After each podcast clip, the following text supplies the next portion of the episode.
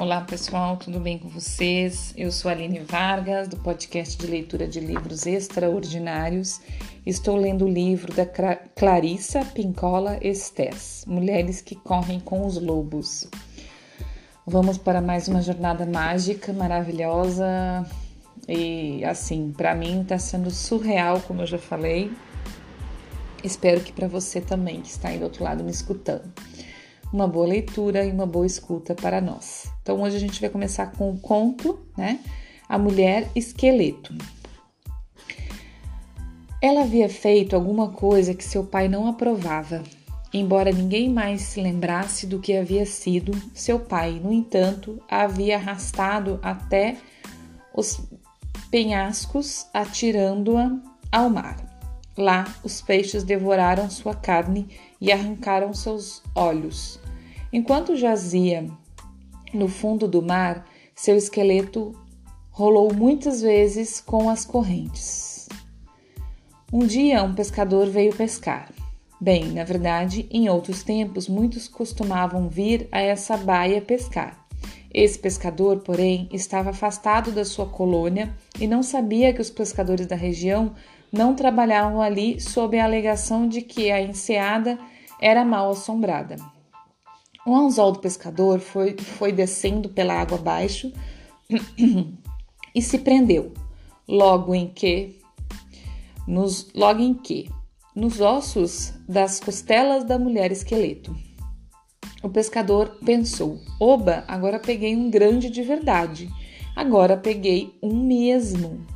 Na sua imaginação, ele já via quantas pessoas esse peixe enorme iria alimentar quanto tempo sua carne duraria, quanto tempo ele se veria livre de obrigação de pescar.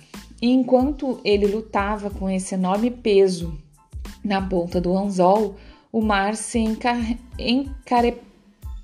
encapelou com uma espuma agitada e o caique empinava e sacudia porque aquela que estava lá embaixo lutava para se soltar. E quanto mais ela lutava, tanto mais ele se enredava na linha. Não importa o que fizeste, fizesse, ela estava sendo inexoravelmente arrastada para a superfície, puxada pelos seus ossos das próprias costelas. O pescador havia se voltado para recolher a rede e por isso não viu a cabeça calva surgir acima das ondas. Não viu os pequenos corais que brilhavam nas órbitas do crânio. Não viu os crustáceos nos velhos dentes de marfim. Quando ele se voltou com a rede nas mãos, o esqueleto inteiro, no estado em que estava, já havia chegado à superfície e caía suspenso na extremidade do caique pelos dentes incisivos. Ah! gritou o homem, e seu coração afundou até os joelhos. Seus olhos se esconderam apavorados no fundo da cabeça e suas orelhas arderam num vermelho forte. Ah! berrou ele, soltando-a da proa com um remo e, recom e recomeçando a remar loucamente na direção da terra. Se sem perceber que ela estava amarrada na sua linha, ele ficou ainda mais assustado pois ela parecia estar em pé e persegui-lo, persegui-lo, persegui-lo, a persegui-lo, desculpa. Eu acho que eu tô meio nervosa com esse conto, gente. Me deu um frio na espinha aqui só de pensar. Vou ler de novo, sem perceber que ela estava emaranhada na sua linha. Ele ficou ainda mais assustado, pois ela parecia estar em pé a persegui-lo o tempo todo até a praia. Não importava de que jeito ele desviasse o caique, ela continuava ali atrás. Sua respiração formava nuvens de vapor sobre a água e seus braços se agitavam como se quisesse agarrá-lo para levá-lo para as profundezas. Ah! Uivava ele quando o caique encalhou na praia. De um, deu, um salto, ele estava fora da embarcação e saía correndo agarrado à vara de pescar. e o cadáver branco da mulher esqueleto, ainda preso à linha de pesca, vinha aos solavancos bem atrás dele. Ele correu pelas pedras e ela o acompanhou. Ele atravessou a tundra gelada e ela não se distanciou. Ele passou por cima da carne que havia deixado a secar, rachando-a em pedaços com as passadas dos seus mucles. O tempo todo ela continuou atrás dele. Na verdade, até pegou um pedaço de peixe congelado enquanto era arrastada. E logo começou a comer, porque há muito, muito tempo não se saciava. Finalmente, o homem chegou ao seu, a seu iglu, enfiou-se direto no túnel e de quatro engateou de qualquer jeito para dentro. Ofegante e soluçante, ele ficou ali deitado no escuro, como coração, com o coração parecendo um tambor, um tambor enorme. Afinal, estava seguro. Ah, tão seguro? É, seguro, graças aos deuses. Raven é, graças a Raven é, e também a todo generosa Sedna em segurança, afinal. Imaginem quando ele acendeu sua lamparina de óleo que. Desculpa. Imaginem quando ele acendeu sua lamparina de óleo de baleia. Ali estava ela, aquilo, jogada num monte no chão de neve, com um calcanhar sobre um ombro, um joelho preso nas costelas, um pé por cima do cotovelo. Mais tarde, ele não saberia dizer o que realmente aconteceu Talvez a luz tivesse suavizado suas feições, talvez fosse a fo... o fato de ele ser um homem solitário, mas sua respiração ganhou um quê de delicadeza. Bem devagar, ele estendeu as mãos encardidas e, falando baixinho, como a mãe fala com o filho, começou a soltá-la da linha de pescar. Ó, oh, na, na, na. Ele primeiro soltou os dedos dos pés, depois os tornozelos. Ó, oh, na, na, na. Trabalhou sem parar, noite adentro, até cobri-la de peles para aquecê-la, já que os ossos da mulher esqueleto eram igualzinhos aos de um ser humano. Ele procurou sua paderneira na bainha de couro e usou um pouco do próprio cabelo para acender mais um foguinho. Ficou olhando para ela de vez em quando enquanto passava óleo na preciosa madeira da sua vara de pescar e enrolava novamente sua linha de seda. E ela, no meio das peles, não pronunciava palavra, não tinha coragem, para que o caçador não a levasse lá para fora e a jogasse lá embaixo das pedras, quebrando totalmente seus ossos. O homem começou a sentir sono, enfiou-se nas peles de dormir e logo estava sonhando. Às vezes, quando os seres humanos dormem, acontece de uma lágrima escapar do olho de quem sonha. Nunca sabemos que tipo de sonho provoca isso, mas sabemos que ou é um sonho de tristeza ou de anseio. E foi isso que aconteceu com o homem. A mulher esqueleto viu o brilho da lágrima à luz do fogo e de repente ela sentiu uma sede da, daquelas. Ela se aproximou do homem que dormia, rangendo e re, retinindo, e pôs a boca junto à lágrima. Aquela única lágrima foi como um rio que ela bebeu, bebeu e bebeu até saciar sua sede de tantos anos. Enquanto estava deitada a seu lado, ela estendeu a mão para dentro do homem que dormia e retirou seu coração. Aquele tambor forte sentou-se e começou a batucar dos dois lados do coração. Bum, bum, bum, bum. Enquanto marcava o ritmo, ela começou a cantar em voz alta: carne, carne, carne, carne, carne. Enquanto mais cantava, mais seu corpo se revestia de carne. Ela cantou para, ser, para ter cabelo, olhos saudáveis e mãos boas e, e gordas. Mãos boas e gordas. Ela cantou para ter a divisão entre as pernas e seios compridos o suficiente para se enrolarem e dar calor, e todas as coisas de que, mulher, que as mulheres precisam. Quando estava pronta, ela também contou para despir o homem que dormia e se enfiou na cama com ele. A pele de um tocando a do outro. Ela devolveu o grande tambor, o coração, ao corpo dele, e foi assim que acordaram, abraçados um ao outro, enredados da noite juntos. Agora de outro jeito, de um jeito bom e duradouro. As pessoas que não conseguem se lembrar de como aconteceu sua primeira desgraça dizem que ela e o pescador foram embora e sempre foram bem alimentados pelas criaturas que ela conheceu na vida, na sua vida debaixo d'água. As pessoas garantem que é verdade e que só e que só, desculpa, e que é só isso o que sabem.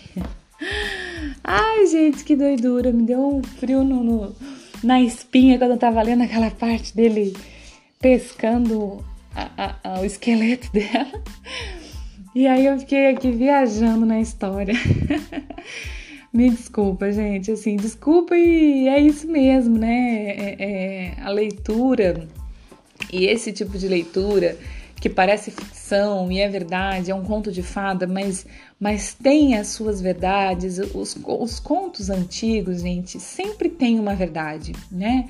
Sempre tem uma verdade. Às vezes ela é transmitida é, oralmente de, de passada em passada, mas tem um quê de verdade ali. Existiu alguma coisa que iniciou aquela história. Pode ter alguns aumentos, algumas coisas, pode, mas existe alguma coisa profunda ali. E agora com esse estudo desse livro, é, com a leitura desse livro, eu tenho visto quanto, o quanto isso está dentro da gente, sabe? O quanto isso mexe com a gente. Esses contos de fada, essas coisas nos levam porque a gente tem de mais, de mais maravilhoso do que a gente tem de mais maravilhoso, que é o, o sobrenatural, que na verdade não é sobrenatural, é a nossa natureza né? Se entendia como sobrenatural há um tempo atrás, mas está mudando porque a gente está começando a entender que somos seres espirituais, que temos esse essa magia em nós. O nosso pensar é mágico, o nosso amar é mágico, o nosso é, a forma como a gente é, trabalha os nossos pensamentos, principalmente quando eles são. Não, não posso dizer que é principalmente, tanto de, de, de maldade como de bondade. Ele é mágico. A magia ela é boa e ruim, depende como, como você usar, né? Então, quando a gente pensa a respeito do outro, a gente faz magia, né? É, precisa se, se desprender, né? De, de desse, desse, desse imposto aí que magia é coisa ruim, coisa de bruxa, não sei o quê. Como eu falei já, eu falei no episódio anterior, eu acho, uns dois episódios atrás, não me lembro, que nós... Ui, pessoal, desculpa, caiu meu, meu celular aqui do coisa. É, que nós todos temos a magia em nós. E essa questão do tempo das bruxas, que ficou como sendo mulheres más que faziam maldades, na verdade elas estavam sendo só o que elas eram de verdade, o que nós somos de verdade, e que isso foi nos tirado por preconceito, por medo. Não é nem preconceito, eu acho que o que mais gerou toda essa inquisição, todo esse medo das bruxas e medo deste, deste universo feminino foi o medo o medo de, do, do poder que temos, entendeu? Então, é, ao longo dos séculos, foi, foi se foi, foi calando, né? E foi queimando essa nossa, não só nas fogueiras, mas foi queimando com diversas coisas, né? Diversas inquisições, é, essa nossa, essa nossa, nossa magia. E nós todos somos capazes dessa magia. É óbvio que a gente tem que buscar a magia do bem, para que, inclusive, a gente não seja cobrado sobre isso, né? Porque se a gente fizer a magia do mal, o mal volta. Tudo que vai volta, né? Isso não tem nem dúvida. Então, se a gente fizer magia do mal, a gente vai pagar com o mal. Mas com a doença, com sofrimento, né? Não necessariamente podemos relacionar as doenças ao, ao mal, mas enfim, não vou entrar nesse mérito. Mas tudo que vai volta. Então, se a gente usar a magia que somos capazes de fazer, e como eu disse, qualquer pensamento ou manipulação de alimento, manipulação de um, de um plantio, é magia, porque a gente está botando ali a nossa energia, a gente está botando ali as nossas intenções. Se a gente está cuidando de um vasinho de planta em casa e a gente rega e a gente cuida e a gente bota intenção de amor, se a gente cuida dos nossos filhos, né, para quem tem, pros, a gente cuida dos animais, né, de estimação ou quem, né, cuida animais silvestres também. É, se a gente cuida do outro, qualquer um outro que seja, que a gente coloque qualquer tipo de pensamento sobre o outro, a gente está fazendo magia, né? O conceito de magia é muito errado. O que se entende uh, até um tempo atrás e hoje, graças a Deus, né, e graças à nossa consciência e abertura de consciência, está, está se mudando isso, né? Está mudando isso. É, então, tudo que a gente faz com o que a gente tem de mais profundo em nós é magia. É, é, é, esse esse mágico, assim, essa coisa é, da energia, né? A gente manipula energia. Quando a gente pensa, a gente gera um campo energético tanto no nosso coração quanto no nosso cérebro e do coração muito mais. É, então, geralmente a gente fala, né? Se você quer gerar alguma coisa para alguém ou até para você mesmo, você precisa trazer para o coração e gerar aqui, aquela sensação daquilo acontecendo no coração, né? Porque o campo energético do coração é enorme. Ele gera ondas eletromagnéticas que atingem não tem tempo e espaço para energia. Então, quando você gera no seu coração um campo eletromagnético do bem, da cura para o outro, você chega onde essa pessoa estiver, entendeu? É, é essa intenção. E isso é magia.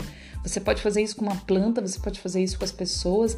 Isso é as terapias energéticas, né? As terapias energéticas é assim: a gente gera o campo é, energético é, é, captando do universo, né, com as técnicas e com, com a meditação e com as preparações, né, o reiki é isso, o, os, os cristais, né, terapias com cristais, terapias com, com diversas terapias, uh, questão espirituais e energéticas, trabalham nesta linha, porque a gente tem a capacidade de, de, de transmitir a energia sem, sem tempo e espaço. A gente pode mandar para o passado, para o presente, para o futuro, entendeu?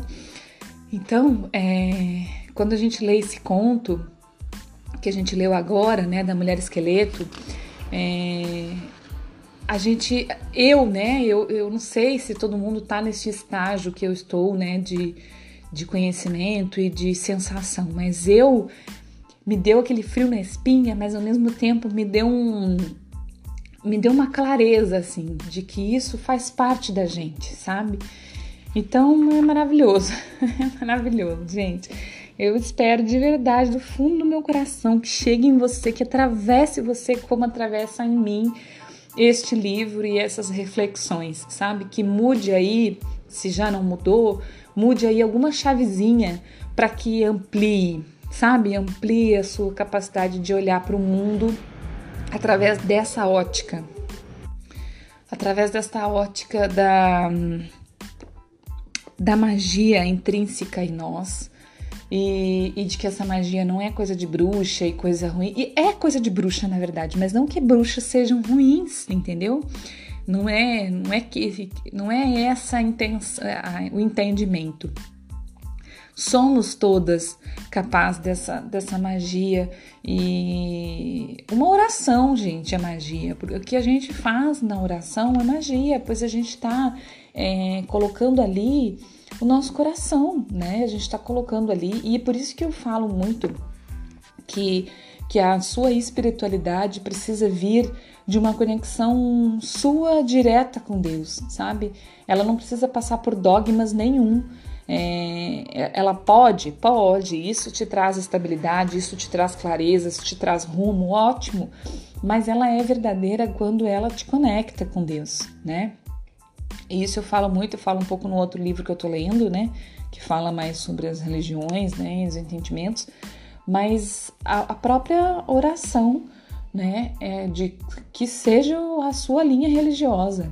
Ela é uma magia, pois você está fazendo, transmitindo a energia do seu coração para o seu para o contato divino, né? Então Deus não tem um ouvido gigante para escutar todo mundo. Né? Deus, como já disse, inclusive no outro livro eu falo, Deus não é um homem sentado num trono. Deus é tudo, Deus está em tudo. Então a conexão nossa com Deus é mágica. Ela é entre aspas sobrenatural, que não é sobrenatural, na verdade é natural. Né? É da nossa natureza esse contato pela energia é, é, com Deus e com todos os outros seres vivos. Estamos todos conectados. Nós não somos é, diferente, um, um, um, uma parte fora de Deus, na verdade, nós estamos dentro do todo, como também estamos ligados aos outros seres vivos e os outros seres vivos a nós. Então, nós somos todos unidos, certo?